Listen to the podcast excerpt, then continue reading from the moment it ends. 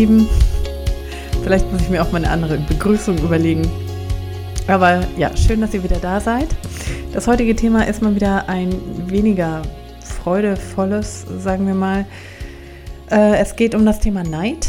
Und ich denke, dass auch diejenigen, die eine Beziehung mit Jesus haben, schon bemerkt haben, dass das Thema Neid nicht zack vorbei ist und man überhaupt gar keine Probleme mehr damit hat, zumindest wenn man sie schon vorher hatte. Ich äh, kann mich selber auch daran erinnern, wie ich auch als Kind und als junge Erwachsene, vor allem als Teenagerin, auch immer wieder ein Problem damit hatte. Gerade wenn man als Mädchen sieht, dass andere viel hübscher sind oder erfolgreicher oder beliebter.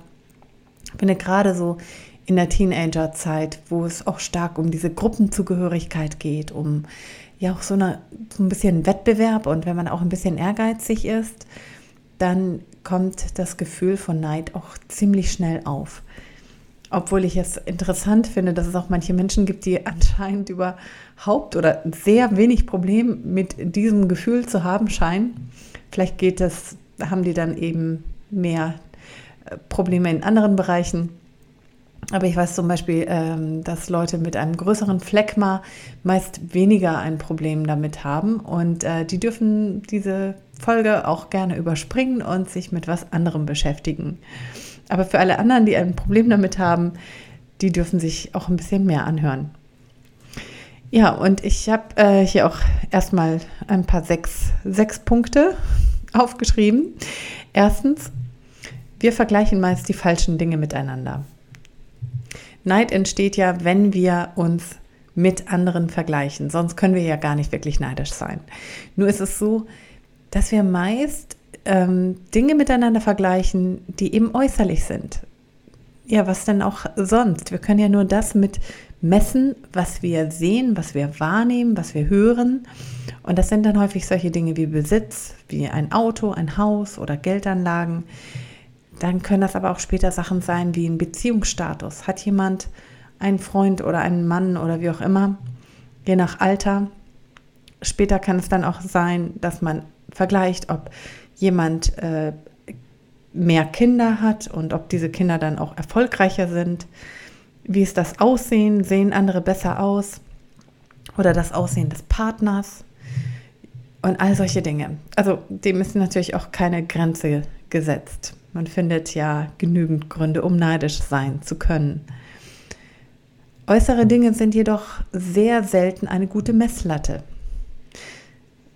Ich habe in den vergangenen Folgen immer wieder davon gesprochen, dass Gott selbst das Herz anschaut und nicht die äußeren Dinge, äh, was für uns Menschen aber häufig sehr schwierig ist, weil wir auf unsere fünf Sinne eben ja begrenzt sind und damit natürlich auch äh, die Messlatte mehr oder weniger kreieren in unserem Denken und sie dann sowohl an uns als auch an andere Menschen anlegen. Und dabei vergleichen wir ja häufig, und da kommt es gleich schon zu Punkt Nummer zwei, wir vergleichen häufig unsere Schwächen mit den Stärken des anderen. Also wir sehen meinetwegen, derjenige sieht besser aus als ich, aber wir sehen äh, gar nicht, dass wir vielleicht viel intelligenter sind als diese andere Person. Also dass unsere Stärken vielleicht in einem ganz anderen Bereich liegen oder so. Und dann ist es natürlich kein Wunder, dass wir in diesem Vergleichsspiel als die Verlierer hervorgehen. Plus, wir denken auch nicht daran, dass alle Dinge auch einen Preis haben. Also wenn jetzt jemand, sagen wir mal, eine andere Frau besonders schlank ist, ähm, denken wir vielleicht in dem Moment nicht automatisch daran, dass sie sich dann auch, äh, dass sie auch häufig hungert oder viele Stunden im Fitnessstudio verbringt, um so schlank sein zu können. Und wenn wir sehen, dass jemand ein großartiges Auto fährt, sehen wir nicht, dass er großartige Schulden auf dem Bankkonto hat. Solche Dinge werden dann meistens ausgeblendet. Man sieht den Preis nicht unbedingt, den der andere bezahlt. Und dann kann der Neid natürlich auch in unseren Köpfen wachsen, ähm, was wahrscheinlich nicht der Fall wäre, wenn wir auch genau sehen würden, was diese Eigenschaften, die der andere hat, tatsächlich kosten. Ich muss mich auch gerade, fällt mir ein, dass mein, meine Eltern auch häufig beneidet wurden. Äh, sind, ich habe russlanddeutsche Eltern, die sich relativ früh auch ein Haus haben leisten können, wobei sie ein sehr altes Bauernhaus gekauft haben und dann extrem viel Arbeit hineingesteckt haben. Also sie haben versucht, ihre Schulden möglichst gering zu halten und dann möglichst viel Arbeit selbst hineinzustecken und in Eigenleistung das Haus zu renovieren, damit diese Schulden nicht weiter wachsen. Und aufgrund dessen, weil sie eben wirklich jede freie Minute dafür gebraucht haben oder verbracht haben, an diesem Haus zu arbeiten, haben sie es ziemlich früh geschafft, dass sie dann auch schuldenfrei waren.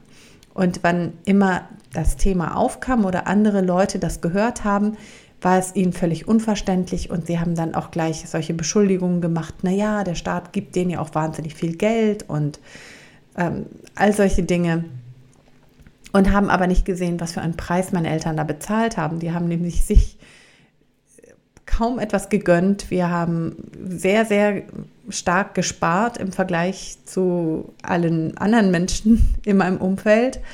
Und dadurch haben sie es eben auch geschafft, einiges aufzubauen. Nur eben den Preis, den, den hat man eben nicht so offensichtlich gesehen. Das sind ja keine Leute irgendwie am Wochenende vorbeigekommen, um zu schauen, ah ja, der schon wieder auf dem Bau oder spät abends mitten in der Nacht immer noch an der Elektrik am Arbeiten oder so. Ja, dann der dritte Punkt. Das Vergleichsspiel nimmt kein Ende. Es gibt endlos viele Kategorien, in denen wir uns vergleichen können. Und gerade jetzt in den heutigen Zeiten gibt es auch endlos viele Menschen, mit denen wir uns vergleichen können. Da habe ich nämlich auch einmal gehört, dass Facebook ja auch so eine Unzufriedenheitsquelle sein kann, weil wir dort so viele Menschen sehen, denen es gut geht, weil die schlechten Momente, die teilen wir nicht wirklich auf Facebook, was völlig verständlich ist. Wir sehen also nur die positiven Dinge, wo Leute in Urlaub fahren oder wo sie fröhliche Familienzeiten oder Gemeinschaftszeiten haben und all sowas und sehen eben das Negative nicht. Und wir sind nicht mehr eingeschränkt auf unser direktes Umfeld, sondern wir haben die Möglichkeit, uns plötzlich mit einem viel größer, mit einer viel größeren Zahl von Menschen zu vergleichen. Und da stehen wir in dem Wettbewerb, sage ich jetzt mal, noch mal schlechter da.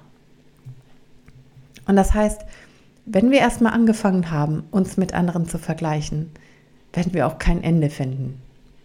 Es ist also kein Spiel, das wir jemals gewinnen können. Vierter Punkt. Das Leben wird nicht auf einer Skala gemessen.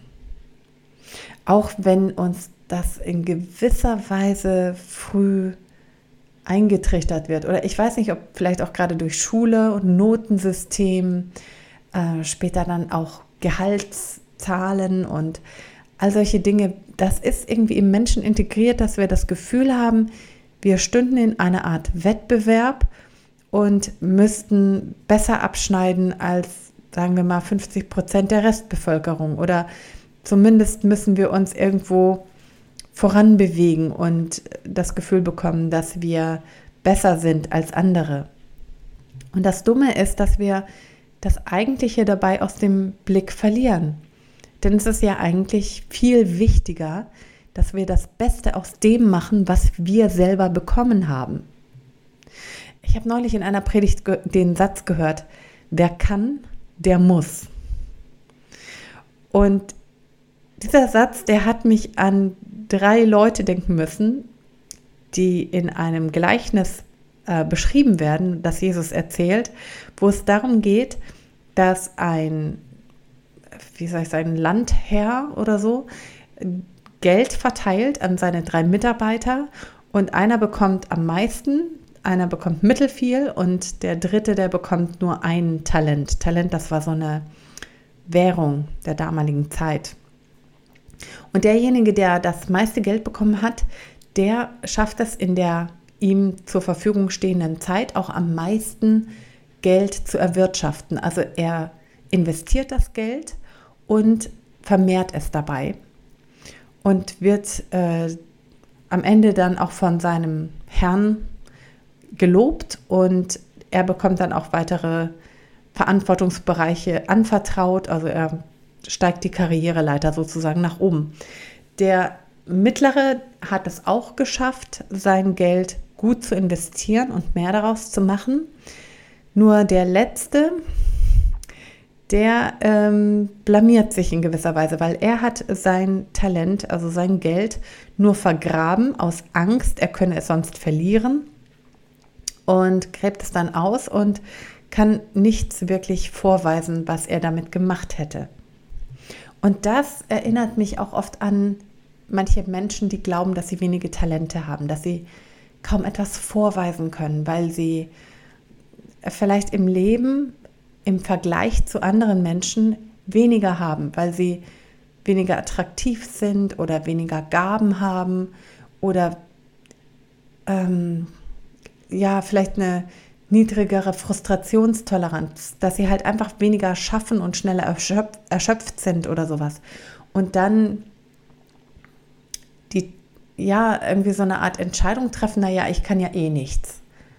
Und es aufgeben gar nicht mehr sich in das Leben hinein investieren oder versuchen, mit dem, was sie haben, das Beste zu machen, weil sie den Eindruck haben, in diesem Neid-Vergleichsspiel immer den Kürzeren zu ziehen.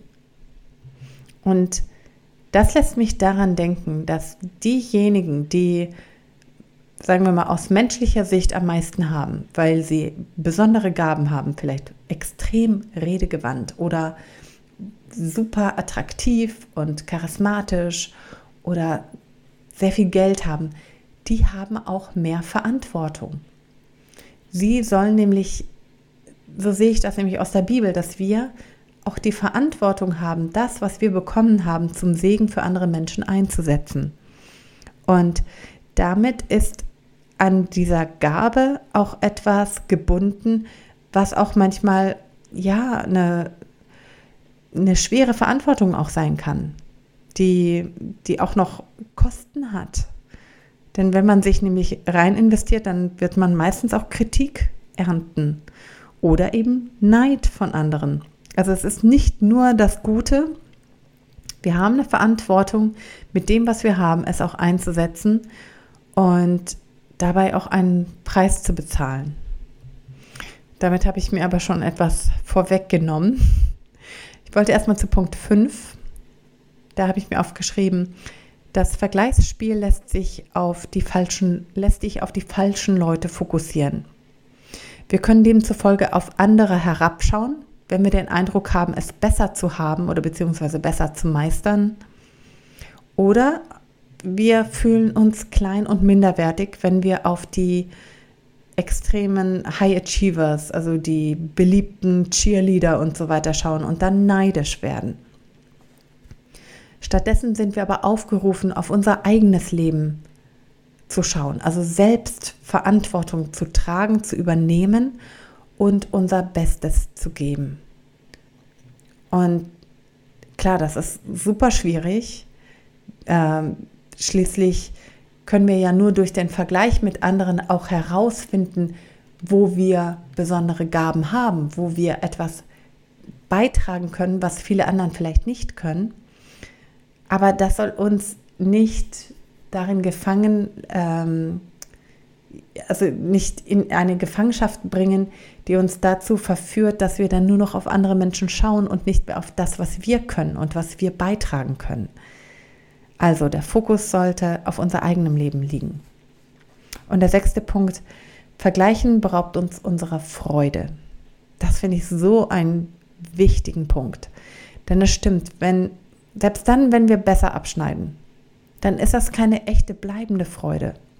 Sagen wir mal, eine Frau ist besonders erfreut, weil sie so extrem attraktiv ist. Und dann, dann wird sie älter und erlebt ähm, ja, wie, wie Falten kommen, wie die grauen Haare kommen und sie erlebt das da, wo sie den meisten Wert hineingelegt hat, weil sie den Eindruck hatte, das ist ihre besondere Gabe, das kann sie besonders. Es verschwindet Na gut, dann kann sie vielleicht noch zum Chirurgen gehen oder so. Aber das wird sie wahrscheinlich auch nicht glücklicher machen. Und ja, wenn, wenn wir unseren Fokus auf, auf Gott, auf Gottes Aufgaben für uns lenken und auf das, was er in unser Leben hineingelegt hat. Und zwar, das ist ja unterschiedlich, das ist ja in, in unterschiedlichen Lebensphasen größer oder kleiner.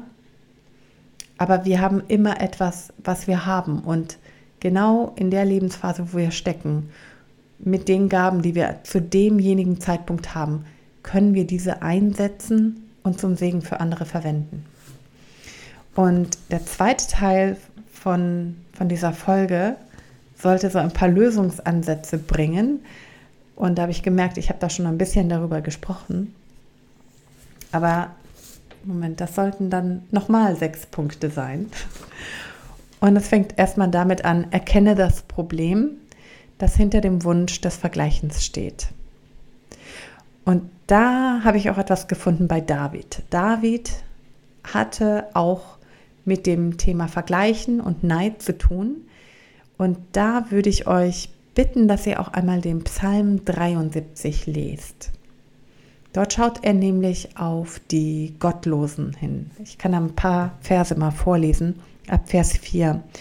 Äh, Moment, Vers 3, denke ich. Denn ich beneidete die Überheblichen. Es machte mir zu schaffen, als ich sah, wie gut es den Gottlosen geht. Bis zu ihrem Tod leiden sie keine Qualen und wohlgenährt ist ihr Bauch.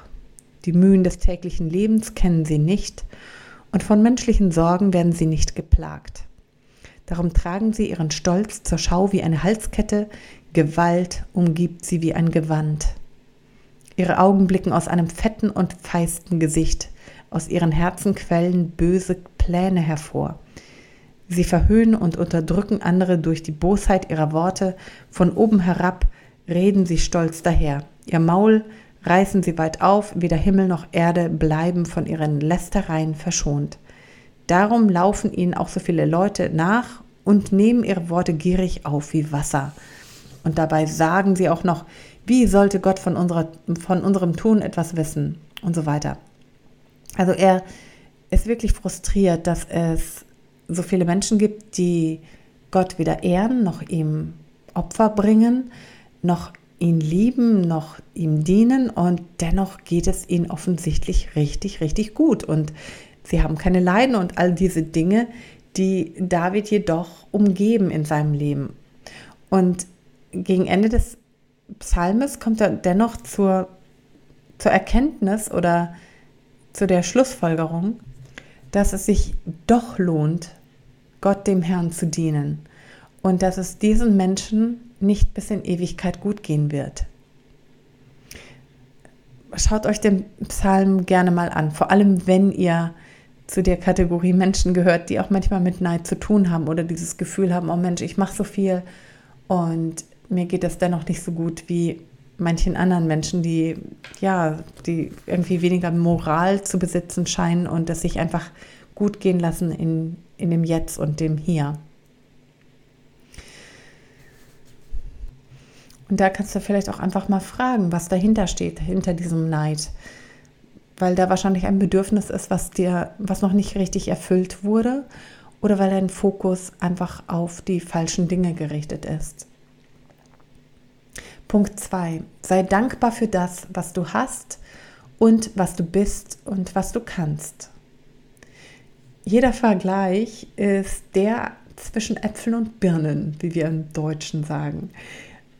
Die anderen leben nicht dein Leben. Sie haben auch nicht deine Persönlichkeit, deine Vergangenheit und deine Familie. Also sieh dir genau an, was du in deinem Leben feiern kannst und wie du andere mit dem, was du hast und bist, segnen kannst. Denn der andere spielt in einem völlig anderen Bereich. Selbst wenn dieser andere in manchen Punkten dir ähnelt oder zu ähneln scheint. Du weißt nicht, was in seiner Vergangenheit war und was er an deiner Stelle getan hätte. Drittens, schau auf Jesus und lass dir in dein Herz sehen. Das habe ich schon häufiger gesagt, denn häufig wissen wir gar nicht, wie es in unserem Herz wirklich selber aussieht, weil wir nur ein, eine begrenzte Sicht darauf haben. Und er ist derjenige, der uns ja gemacht hat, also weiß er auch viel besser, was in uns drin steckt. Was wirklich zählt, sind nicht die Dinge, die vor Augen sind.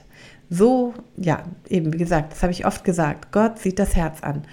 Und um ein weiches Herz zu haben, brauchen wir weder Wohlstand noch außergewöhnliche Fähigkeiten oder Schönheit oder Status oder was auch immer. Er sieht das Herz an und wie der Schatz darin aussieht, das ist für die Menschen eben nicht ersichtlich. Punkt 4. Das Leben ist kein Wettbewerb, habe ich schon vorher erwähnt, aber wir müssen uns, wir müssen uns dem bewusst werden. Solange wir das Leben wie ein Wettrennen betrachten, wird der andere ja zu einem Gegner. Und das entfernt uns dann voneinander. Und das entfernt auch ähm, ja, unseren Blick auf Jesus, der so sehr sich nach dieser Einheit sehnt.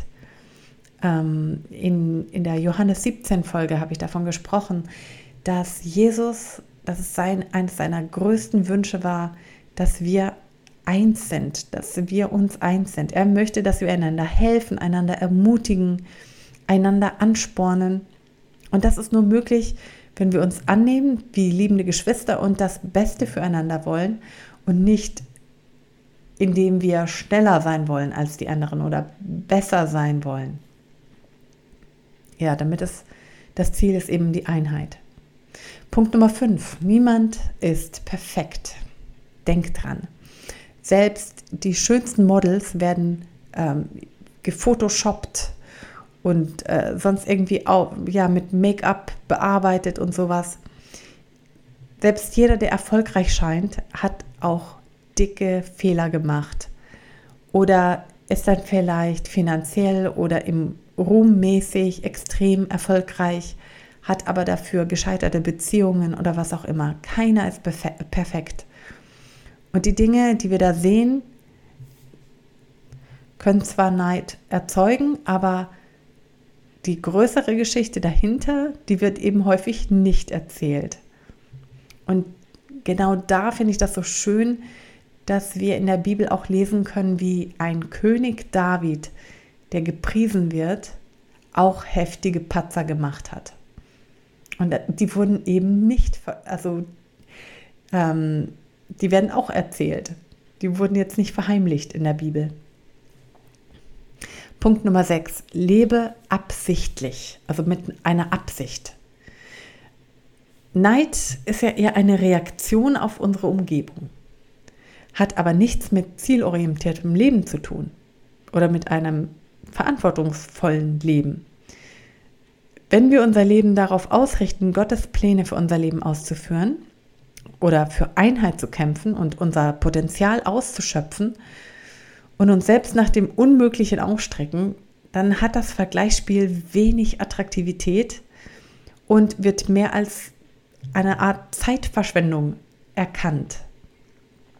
Denn ein Leben, das mit, dass wir absichtlich, dass wir aktiv leben und dass wir nicht einfach uns passieren lassen, wo wir Verantwortung übernehmen, das erfordert eben diesen Blick, dass wir sehen, ja, Neid, Neid ist hier nur eine Ablenkung. Das ist nur eine Zeitverschwendung. Es sei denn, wir nehmen es auch als ein Katalysator wahr, weil Neid kann ja auch so eine Art Kompass sein. Und das hatte ich mir gar nicht aufgeschrieben, aber stimmt, Neid kann auch etwas Positives in sich tragen, wenn wir es positiv nutzen, wenn wir es nämlich so eine Art, als so eine Art Diagnose, äh, Hilfsmittel sehen und damit erkennen können, was ist es denn, wenn ich jetzt auf diese Person neidisch bin, dann ist da offensichtlich ein Wunsch, der in diese Richtung geht. Weil häufig ist man ja nicht auf alles Mögliche neidisch. Also ich denke mal, ich, ich kenne jetzt wenige Frauen, die zum Beispiel neidisch sind auf irgendwelche, sagen wir mal, Männer, die besonders handwerklich begabt sind in der Klempnerindustrie oder so. Ja, weil sie gar nicht den Wunsch haben, jetzt eine großartige Klempnerin zu sein, als blödes Beispiel.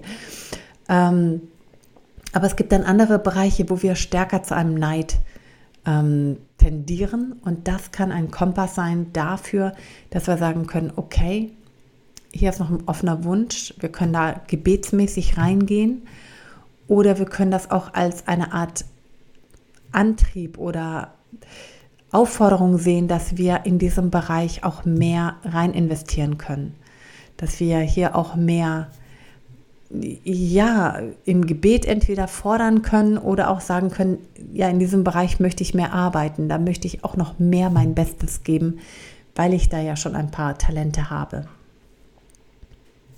Und die Aufgabe, die ich jetzt äh, für euch habe, ist eigentlich ziemlich offensichtlich. Es sind ja einige Punkte da gewesen, die ich so angesprochen habe. Und für alle, die ja ab und zu mal mit dem Thema Neid zu tun haben, möchte ich einfach dazu einladen, dass ihr das auch mal aufschreibt oder euch einfach mal so bewusst macht, wann immer dieses Gefühl wieder aufkommt, damit ihr es genauer anschauen könnt. Und zwar nicht verurteilend, sondern eher ja, wie, wie eine Art Arzt, der sich eine Krankheit anschaut und schauen möchte, ja, wo ist denn da die Krankheit, wo sind da die Bakterien, wie kann ich die bekämpfen und dann überlegen, im Gebet, wie ihr mit diesem Thema umgehen könnt. Weil Neid kann nämlich auch so eine Art Kette sein, die uns davon, ja, abhält davon, voranzukommen und die Gaben, die wir haben, auch voll auszuschöpfen. Weil es dann wie so ein Stolperstein in unserem Leben ist. Und ich wünsche euch wirklich, dass ihr da frei werden könnt. Ich selber arbeite auch noch weiter daran und ja, hoffe, dass ihr mich dabei begleiten könnt und wünsche euch als auch für die kommende Woche Gottes Segen. Danke fürs Zuhören. Tschüss.